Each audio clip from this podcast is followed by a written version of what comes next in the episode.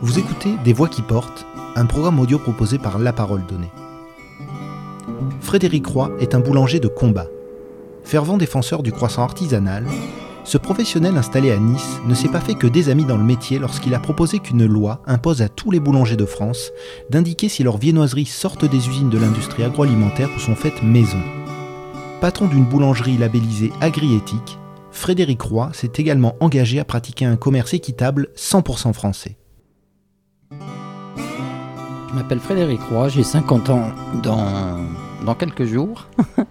donc je suis artisan boulanger à Nice et j'ai commencé mon métier de, boulanger à l'âge de 14 ans à Dijon en Côte d'Or. Métier que j'ai commencé donc comme un, par un apprentissage comme beaucoup le font. Et donc j'ai choisi ce métier parce que dès tout gamin, quand ma mère faisait à manger ou de la pâtisserie à la maison, j'ai toujours voulu travailler avec elle, faire avec elle la pâtisserie. C'est vrai que dès l'âge de 8-10 ans, j'ai commencé à faire mes premiers gâteaux et j'ai jamais voulu faire d'autres métiers. Donc dès que j'ai eu l'âge de démarrer un apprentissage, j'ai fait le tour du quartier, donc j'ai démarré. Une fois que j'ai eu mon CAP, j'ai fait quelques patrons dans la banlieue dijonnaise et après j'ai tourné un peu partout, quoi, un peu partout en France. J'ai été aux États-Unis, enfin je me suis baladé un peu pour pratiquer mon métier partout.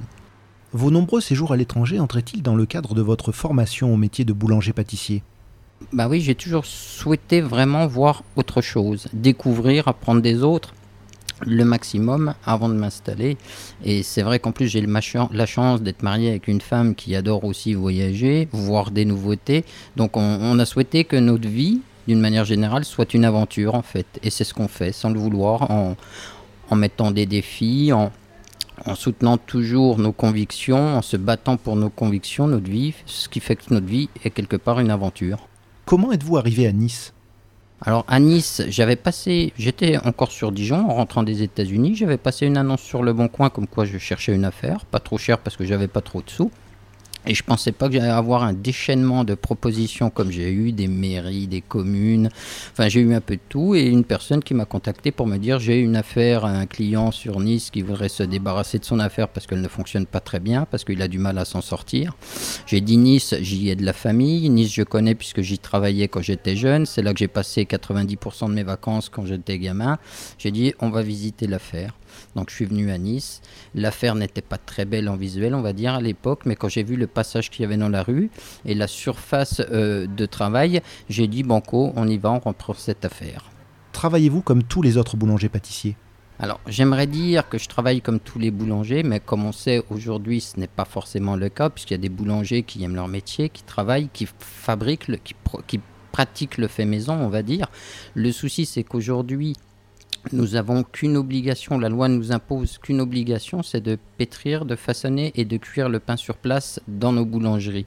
Quant à la viennoiserie et la pâtisserie, à l'heure qu'il est, il n'existe aucune loi, aucun encadrement, donc on peut vendre des produits industriels si on le souhaite, tout en laissant entendre que ce sont des produits artisanaux. En quoi vos viennoiseries sont-elles différentes? Alors ça, c'est les clients qui pourraient en parler le mieux. Alors elles sont déjà différentes ben, le, le, but de l'artisanat, c'est déjà de cultiver quelque part la différence. Donc lorsqu'on va chez de vrais artisans, on trouvera jamais le même produit, c'est pas possible. Donc c'est vraiment ça le mot artisanat, c'est fabriquer de ses mains puisque l'artisanat c'est le fait de partir de matières premières pour arriver à un produit fini. Donc ça c'est défendre son métier. Quant aux produits industriels, quant aux boulangers qui utilisent des produits industriels, ben ils vendent le même croissant à Nice, à Paris, à Montpellier, n'importe où vous irez en France, vous trouverez les mêmes produits. Mais le plus grave c'est que les clients bien souvent ne le savent pas. Mais on va dire que moi, je fais tout pour utiliser des matières premières de qualité, puisque les farines, les blés issus de ma farine sont 100% des blés français, issus d'une agriculture raisonnée, puisque je suis labellisé euh, agri-éthique. Donc euh, j'ai accepté de payer 10% plus cher ma farine et 100% de ces 10% sont remis en intégralité aux agriculteurs. Alors certes ça me coûte cher mais je sais que les agriculteurs qui cultivent le blé que j'utilise pour ma farine vivent décemment aujourd'hui et vu que ce sont des contrats sur 3 ans, ce sont des gens qui peuvent prévoir sur 3 ans quasiment leur revenu. Ils peuvent faire des investissements et dormir tranquille. Donc ça, c'est pour la farine. Après, j'utilise du beurre pour mes croissants. Ça va être un beurre AOP, puisque tant qu'à fabriquer, euh, le coût de fabrication euh, en, termes de personnel est relativement élevé. Donc le mieux, c'est d'utiliser les meilleurs produits que l'on ait pour que le prix à la sortie soit cohérent, euh, prix-qualité, qu'on soit raisonnable, tout en ayant un produit de très très bonne qualité. Donc c'est ce qu'on essaye de faire dans nos produits. On travaille, on va dire, moi j'ai toujours travaillé comme je travaillais il y a 40 ans en arrière quand j'ai démarré mon métier, avec des fermentations, des fermentations longues très très peu de levure utilisée, on va plutôt utiliser des levains. Donc ce qui fait qu'on va avoir un produit différent de notre voisin, qui lui aura un autre produit. Vous réclamez une loi imposant l'affichage du fait maison pour les viennoiseries. Comment ont réagi vos collègues boulangers-pâtissiers à cette annonce? Alors, quand je me suis lancé, si vous voulez, ce qui s'est passé, c'est que j'ai rencontré Sylvie Brunet, députée européenne La République En Marche, on va dire, qui représente le gouvernement sur ce dossier-là j'ai demandé à ce que soit rendue obligatoire la mention industrielle sur tous les produits vendus en boulangerie qui ne sont pas artisanales, qui ne sont pas faits maison, puisque j'ai toujours estimé que moi-même ou mes enfants ou mes petits-enfants, lorsqu'ils rentrent dans une boulangerie, ne se fassent pas arnaquer. Donc le but n'est pas d'empêcher les gens de vendre des produits industriels, puisqu'après tout, chacun doit, est libre et doit pouvoir vendre ce qu'il a envie, mais je pense que le minimum de respect envers le consommateur, c'est qu'il sache ce qu'il achète car cela met un trouble énorme sur les vrais artisans qui, eux, produisent lorsque les, clients se font arnaquer en achetant des produits industriels. Ça jette le trouble sur l'ensemble de la profession. Mais l'ironie de l'histoire, c'est que suite à ce combat, c'est mon propre président euh, de la Confédération nationale de la boulangerie censé me défendre, m'appuyer, qui m'a attaqué. J'ai mis un peu de temps à comprendre et après je me suis dit c'est vrai que ce syndicat déjà même s'il est, seul, s'il est le seul syndicat représentatif au niveau du gouvernement au jour d'aujourd'hui en France, il n'est pas très représentatif du monde de la boulangerie réellement, puisqu'il représente un très faible pourcentage des artisans boulangers aujourd'hui. Donc sur ce dossier, les vrais artisans me défendent. Bien évidemment, puisque quand j'ai été attaqué, on a vu toutes les réponses qui ont été faites à ce syndicat. Maintenant, euh, vu le nombre de personnes qui utilisent des produits industriels, ils veulent pas non plus se mettre un coup de pied dans un coup de fusil dans le pied, on va dire. N'avez-vous pas l'impression d'être un peu seul dans ce combat pour défendre l'artisan boulanger? Non, je pense pas être seul. J'ai beaucoup de collègues autour de moi. Là, actuellement, parce que ce que j'estime profondément autour de moi, c'est qu'un artisan, un commerçant, doit plus en 2021 rester seulement ça. C'est-à-dire que nous sommes dans nos communes des artisans euh, de première nécessité, on va dire, hein, qui ont pignon sur rue. Et à partir de là, on est quand même les piliers on va dire, la plus grande entreprise de France et on est les piliers de, économiques de, de, nos villes, de nos départements, de nos régions. Et à ce titre, je pense qu'on mérite le droit d'être entendu sous quelque forme que ce soit. C'est pourquoi moi je recommande à n'importe lequel des artisans, des commerçants, de s'investir dans la vie de sa commune, de son département, de sa région. Moi, au jour d'aujourd'hui, je pense avoir des idées, je veux défendre des choses. On va bientôt avoir nos élections dans nos chambres des métiers.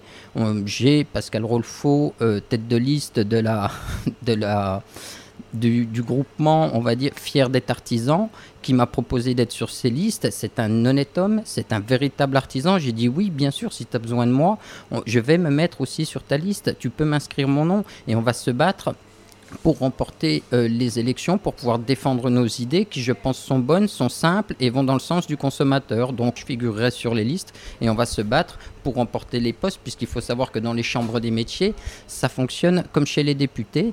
Il y a des groupements qui sont nommés, qui sont représentés, des représentants de chambres, on va dire, pour faire voter des lois. Et jusqu'à aujourd'hui, ben, nous, nous n'y sommes pas, mais on a bien envie d'y être pour faire des propositions et pour faire passer des lois pour justement que notre métier puisse évoluer avec notre, notre époque, parce que depuis 40 ans, on peut dire qu'on n'a pas suivi vraiment le, le, bon chemin. Euh, je pense que les industriels ont, vu plus, ont eu plus de clairvoyance que euh, les gens qui dirigent les artisans sur les 40 dernières années.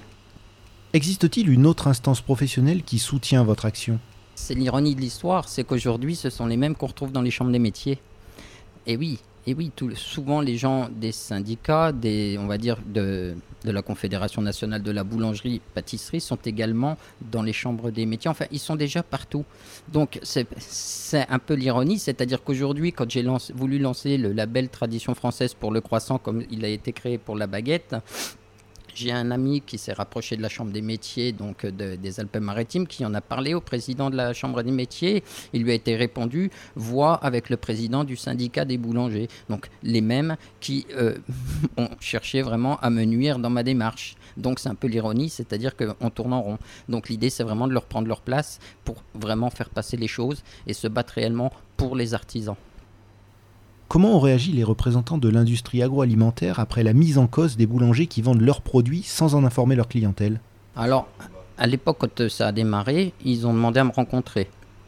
Donc j'ai vu Monsieur Labbé qui était le secrétaire général donc, de la FEB, Fédération des entreprises de la boulangerie, donc syndicat des industriels, qui voulait savoir c'est qui ce garçon à Nice qui fait du bruit, qu'on entend, qui cherche des choses. Moi je, je discutais avec tout le monde, donc je l'ai reçu à ma boulangerie. Je lui ai expliqué, voilà, je suis un artisan. Moi, ce que je veux aujourd'hui, c'est que le client puisse faire la différence entre un produit artisanal et un produit industriel dans les boulangeries, puisque ce n'est pas le cas aujourd'hui. Donc, je vais me battre pour ça.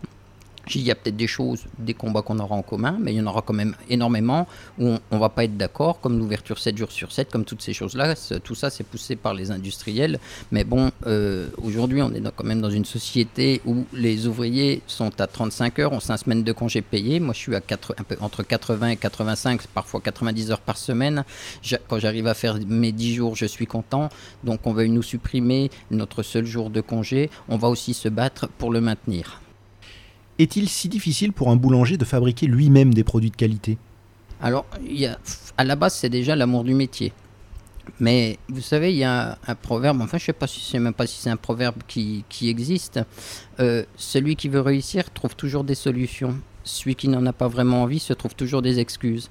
Donc il y a un peu de ça aussi. Maintenant, il faut reconnaître que c'est dur de trouver de la main-d'œuvre, puisqu'encore une fois, depuis 40 ans, on forme plus réellement des apprentis, on bouge des trous, on, veut faire du nombre, souvent avec les différents gouvernements, hein, pas spécifiquement celui qu'on a en ce moment, mais on veut faire du nombre, on remplit des CFA, on se montre au journal de TF1 en se félicitant, mais généralement, ce sont tous des jeunes qui, au bout de 3-4 ans, ont déjà changé de métier. Donc on, n'a pas forcément formé ce qu'on aurait dû. Moi, j'ai une idée toute bête que je pratique déjà seul à mon niveau, c'est que régulièrement, je vais dans les collèges sur Nice pour présenter mon métier. on fabrique des gâteaux avec les jeunes, je leur montre mon métier. Je me dis peut-être on va découvrir des vocations et derrière, ce sont des jeunes qui voudront faire un apprentissage. Que ce soit d'eux-mêmes que les jeunes veuillent faire ce métier et non pas par obligation par les parents, par les organismes, les services sociaux ou autres pour leur dire faut être boulanger parce qu'il y a du travail dans ce métier-là. C'est vrai qu'il y a du, travail dans notre métier. C'est vrai qu'on peut très bien gagner sa vie. Hein un ouvrier boulanger, euh, il gagne euh, assez facilement 2000 euros net par mois. Donc, et il ne fera pas 90 heures par mois. Hein. Chez moi, les ouvriers, ils font entre 35 et 40 heures par semaine et ils ont des salaires tout à fait décents. Donc oui, on peut gagner notre vie, mais c'est un métier qu'il faut aimer parce que malgré tout, il y a beaucoup de contraintes. On travaille le dimanche, on travaille les jours fériés, on ne voit pas beaucoup la famille, donc c'est pas toujours évident. Sait-on encore former les boulangers? Alors la question se pose pas, c'est qu'on est en train de perdre les boulangers, hein, puisqu'ils ferment en moyenne chaque année en France 800 artisans. Donc une partie est remplacée, mais principalement par des chaînes. Donc on n'a pas, on, peut pas dire qu'on a perdu le métier, mais on en a perdu une grande partie. Donc oui, et à moins on aura d'artisans, euh, plus dans les CFA on trouvera non pas des, vrais apprentis boulangers, mais des ouvreurs de carton, parce que c'est un peu le cas aujourd'hui. Et nous justement, si on veut rentrer dans ce combat, si on veut rentrer dans les chambres des métiers, c'est pour faire changer ça. Alors il y a des choses qui sont faites, oui, mais c'est totalement depuis 40 ans on n'a pas fait suffisamment, puisque moi aujourd'hui j'ai du mal à trouver des ouvriers. Il m'a fallu plus d'un an et demi pour trouver un ouvrier boulanger. On a du mal à former des jeunes parce qu'il n'y en a pas beaucoup qui se présentent. Donc euh, c'est un vrai problème et c'est ça qu'il faut qu'on change. Il faut qu'on aille chercher les jeunes. Mais dans l'éducation, je me rends compte en discutant avec les professeurs, c'est que dans l'éducation nationale, l'apprentissage a été toujours vu comme une voie de garage et non pas comme une voie d'excellence. Moi, je, vais m'en remettre à une personne avec qui je discute un peu sur les réseaux sociaux, avec qui on se marre un petit peu sur le sujet de la chocolatine et du pain au chocolat. C'est le chef Guillaume Gomez, le chef cuisinier Guillaume Gomez, euh, qui était le chef jusqu'à dernièrement des cuisines de l'Élysée. Et maintenant, il est représentant du gouvernement à travers le monde pour la gastronomie française.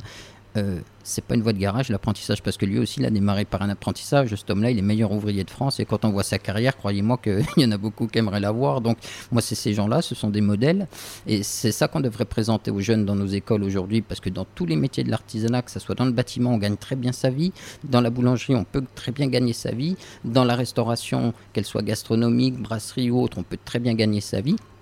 Mais le problème, c'est que moi, à titre personnel, je ne peux pas aller tous les jours dans les écoles pour présenter les métiers de l'artisanat. Pourtant, c'est ce qu'on devrait faire. Et c'est ce qui doit changer parce que c'est des choses qu'on n'a pas fait pendant 40 ans. Et c'est ce qui fait qu'aujourd'hui, nos métiers sont tant en difficulté pour trouver du personnel. Combien compte-t-on d'artisans boulangers sur l'ensemble des boulangeries de France? Il y a très peu de chiffres, bien évidemment. C'est pour ça que quand on dénonce quelque chose, on pourra toujours vous remettre en cause. Mais il y a quand même des études qui ont été faites par l'Université de Lille justement en 2017, et ça j'en ai pas souvent parlé, mais c'est une étude qui est relativement intéressante. Donc a, priori sur la baguette de pain blanc traditionnelle, il semblerait que les industriels ont pris le dessus. Voilà. Par contre, on reste leader sur la baguette de tradition. On reste les leaders sur les pains spéciaux, sur toutes ces choses-là, sur la vinoiserie et la pâtisserie, et encore. Mais euh, on a perdu énormément de terrain. Et c'est pour ça qu'aujourd'hui, euh, il faut vivre avec son temps et euh, utiliser les outils qu'on a aujourd'hui à notre disposition tout en conservant le meilleur de notre métier, c'est-à-dire pouvoir refaire des pains nutritionnels, des pains qui soient vraiment performants, nourrissants et très très bons à la santé. Parce qu'il faut savoir que toutes les farines industrielles ne sont pas forcément très très bonnes à la santé, voire même peuvent rendre malade à, moyen euh, et, long terme. Donc c'est pour ça que nous, artisans, c'est là qu'on a un cheval de bataille et qu'il faut qu'on rentre dedans immédiatement. Nous, c'est ce qu'on fait. Hein. On fait des tas de pains différents, des pains aux fruits, des pains aux graines de courge, des pains très bons à la santé. On n'utilise que des blés français. On, on ne met pas d'additifs dans nos pâtes, justement pour rester de vrais artisans. Et je pense que dans notre métier, on va dire, on est un peu à la croisée des chemins. C'est-à-dire qu'aujourd'hui, il faut qu'on choisisse. Soit on est un artisan qui va défendre ses valeurs et son métier, soit on est un marchand qui va vendre des produits. Mais là, à ce moment-là, il faut plus se dire artisan. Mais le souci, encore une fois, c'est qu'on a des gouvernements qui disent oui, vous avez raison, oui, on est d'accord avec vous, mais non, on ne fera rien. Euh, quand euh, là, quand j'ai entendu ben, Sylvie Brunet, donc la députée européenne, qui euh, était censé m'aider. Je l'ai rencontrée au moment où j'ai demandé à rendre obligatoire la mention industrielle sur les produits euh, qui ne sont pas artisanales vendus en boulangerie. Elle m'a dit, Monsieur Roy, ça on ne pourra pas le faire. J'ai dit, pour quelle raison? C'est le minimum qu'on devrait, en respect envers nos consommateurs. Vous pouvez le faire chez vous, mais on ne peut pas l'imposer parce qu'on ne peut pas comme ça attaquer les industriels. J'ai dit, mais pourtant on fait crever les artisans, ça c'est pas grave. Et c'est ce qui se passe actuellement. Elle m'a dit, non, par contre, Monsieur Roy, vous pouvez voir pour créer comme l'appellation tradition pour le croissant, on peut vous y aider. J'attends toujours. C'est pour ça que j'attends aussi patiemment les élections qui viennent, parce que ce sont des choses qu'on va ressortir, parce que nous, enfin moi à titre personnel, j'ai rencontré beaucoup de personnalités politiques durant ce quinquennat, donc ça nous permet de peser euh, aussi sur la balance. Maintenant qu'on est en train de se constituer en groupement, de se fédérer ensemble, je pense que c'est aussi pour ça qu'il faut qu'on ait des voix qui portent et qui soient entendues. Même au moment des élections, des fois c'est compliqué parce que par rapport à nos clients, ils ne sont pas forcément d'accord, mais il arrive un moment, il faut aussi taper du poing sur la table. N'avez-vous pas été tenté au cours de votre carrière de céder aux sirènes de l'industrie agroalimentaire? Si, il y a un moment dans ma vie euh, où je me suis posé des questions, j'en avais ras-le-bol. Et c'est à ce moment-là d'ailleurs que j'ai fini par vendre mon affaire, parce que quand j'ai vu qu'autour de moi, enfin dans, le village où j'étais, on était 4 ou 5 boulangers. Les 4 ou 5 utilisaient des viennoiseries industrielles. Euh, certains pains spéciaux que moi j'étais toujours avec mon four à bois. J'avais même fait faire là-bas un pétrin en chaîne. Donc tous les jours je faisais des, des fournées de pain pétri à la main, cuites au feu de bois. Et j'ai eu un très très grave accident à ce moment-là. Et c'est vrai que j'ai dû prendre un peu de recul. Et je me suis posé les questions. Mais j'ai préféré vendre ma boutique plutôt que de jouer à ce jeu-là. Donc j'ai vendu mon affaire, mais j'ai pas cédé aux sirènes. Mais je me suis posé la question. Très honnêtement, je me la suis posée. Mais j'ai pas succombé à la tentation. J'ai préféré vendre mon affaire plutôt que de, rentrer. Enfin, l'accident dont je vous parle a été très très grave, hein, puisque j'ai perdu mon frère. On livrait du pain tous les deux. Il venait d'avoir 18 ans, il venait de me rejoindre dans la boutique. On livrait du pain. Voilà, on est parti à deux. Je suis rentré tout seul. Donc, euh, ça, c'est ce qui a aussi, c'est ce qui fait peut-être aussi aujourd'hui que je mène tous ces combats parce que ben voilà, je le mène aussi un peu peut-être pour deux ce combat parce qu'on partageait les mêmes choses ensemble. Donc euh, voilà quoi. Hein. Mais j'ai pas j'ai pas succombé. Mais c'est vrai que c'est une solution de facilité et de gain d'argent. Hein. Mais il faut toujours rappeler aux artisans que malgré tout, quand on fabrique ces, ces produits, on gagne aussi sa vie faut pas croire que c'est trop facile de dire oui, mais on peut pas gagner sa vie en fabriquant. C'est faux. Quand vous avez un ouvrier en une heure, il vous fabrique 300-400 croissants. Euh, ça, ça suffit pour le, le, financer, l'ouvrier. Donc on peut gagner sa vie tout en continuant d'être un vrai artisan et sans pour autant être plus cher au magasin, puisque je suis pas plus cher que certains de mes concurrents qui vendent des croissants industriels. Vous êtes très présent sur les réseaux sociaux. Qu'est-ce qui vous a poussé à choisir ce mode de communication qui n'est pas vraiment dans la tradition? Non, mais ça serait bien que ça le devienne parce que les... quand vous avez l'impression d'avoir des choses à dire, je pense qu'il faut le faire savoir. Euh, ça rentre aussi en, corrélation avec le savoir-faire, on va dire, se faire savoir. Donc je pense que quand on a des choses à dire et qu'on veut les faire savoir, il faut communiquer. Aujourd'hui, c'est ce que je vous dis, on a des outils aujourd'hui qui sont mis à notre disposition que ce soit Instagram, Twitter, Facebook. Et encore Facebook, c'est plus familial, c'est plus des gens qui vous connaissent, qui vous suivent. Mais au jour d'aujourd'hui, sur Twitter, j'ai énormément de personnalités politiques qui me suivent, des gens des médias, enfin des gens de tous bords, ce qui fait que vous pouvez parler au monde entier. La semaine prochaine, il y a un, reportage qui va passer euh, sur un média américain euh, sur le croissant, ils sont venus filmer ici parce qu'ils ont vu ce que je faisais, mes combats sur Twitter. Donc ils ont voulu voir qu'est-ce qui se passait avec le croissant parce que les Américains, c'est ce qu'il faut voir, c'est quand on vit à l'étranger qu'on se rend compte de l'importance de la gastronomie française. Moi qui ai vécu 4 ans euh, aux États-Unis, je sais de quoi je parle sur la gastronomie française et il est dommage que nous-mêmes, on s'en rende pas compte chez nous quand on y habite pour faire mieux et arrêter de prendre les gens pour des cons j'essaye de mettre une à deux publications par jour. Alors les gens me disent, tu es toujours sur les réseaux sociaux. Non, c'est faux. Je fais une photo le matin à la sortie à mes croissants. Le temps de marquer une phrase, ça me prend environ 15 secondes tous les matins.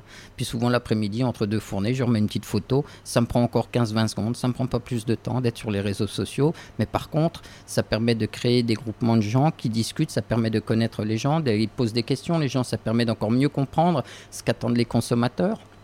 Et je pense que c'est super important. Et après, quand il y a des coups de gueule à passer parce que quelque chose ne va pas ou alors qu'on ne veut pas vous entendre, ben, ça permet aussi de s'adresser aux personnes via justement les réseaux sociaux. Alors il y en a beaucoup que ça fait pas rire, mais eux-mêmes les utilisent. Donc pourquoi pas nous? Comment voyez-vous votre avenir? Alors, mon avenir à moi, je pense que j'ai 50 ans, je vais continuer encore quelques années, mais à un moment donné, voilà, ça, le matin, les matins, les matins, ça commence à être dur des fois de se lever, hein, parce qu'on fait des bonnes journées. Alors, le matin, je commence vers 4 heures, puis je finis à, je finis à 19h30. Je m'arrête entre 14 et 15 heures pour faire la sieste. Donc c'est ma femme, elle c'est à peu près la même chose, sauf qu'elle prend à 7h et elle va finir à 19h30. Donc à tous les deux, on, fait de, bons horaires. Donc maintenant, on gagne correctement notre vie. Là, j'arrive à la fin du remboursement de mon fonds, donc je vais pouvoir me dégager un salaire, on va dire, décent, ce qui n'était pas le cas jusqu'à aujourd'hui. Mais voilà, moi je, je sais que tout ça fait que je vais encore continuer un petit peu, mais j'ai envie de me battre. Un combat pas gagné, pour moi, je le considère comme un, combat un peu perdu, même si à la base, le but c'était de faire comprendre ou de faire prendre conscience aux consommateurs qu'il faut vraiment essayer d'aller chez les artisans. Alors c'est dur quand un, client rentre au magasin qui vous demande c'est du fait maison chez vous. Vous dites oui, putain, merde, bien sûr, je, je fabrique tout. C'est dur qu'on nous pose la question, mais en même temps, tu te dis, merde, c'est une réussite finalement, parce que si les gens posent la question, ça veut dire qu'ils recherchent du fait maison. Donc finalement, on s'y habitue. Moi, nous, même nous, on l'entend, il n'y a pas une journée où on l'entend pas au magasin. Est-ce que c'est du fait maison? Est-ce que vos croissants sont d'aujourd'hui? C'est des choses, vous avez envie de répondre, non, ils sont de la semaine dernière, c'est pour ça que je me lève tous les matins. Mais finalement, si les gens posent des questions, ça veut dire qu'ils ont pris conscience qu'il y a des gens moins honnêtes, ou même sans dire qu'ils sont malhonnêtes puisque c'est légal, vont plus se faire traduire en artisans alors qu'ils ne le sont pas et laisser euh, vendre des produits industriels en laissant attendre qu'ils sont artisanales. Donc oui, c'est à nous de, de, faire comprendre aux gens que nous sommes des artisans et c'est vrai que seule une véritable loi pourrait vraiment sauver notre métier et mettre en avant les véritables artisans. Il n'y a que la loi. Mais pour légiférer, il faut trouver les bons députés qui veulent se battre, il euh, faut trouver les bonnes personnes qui nous entourent et c'est ce qu'on va essayer de faire. Ouais je présage déjà que pour les promesses de campagne, tout le monde va nous adorer, puis tout le monde va nous en promettre. si un client entre dans votre boulangerie et vous demande une chocolatine, comment réagissez-vous? Ben, Qui s'est trompé d'établissement, puisque nous, on fabrique pas ce genre de produit. Hein.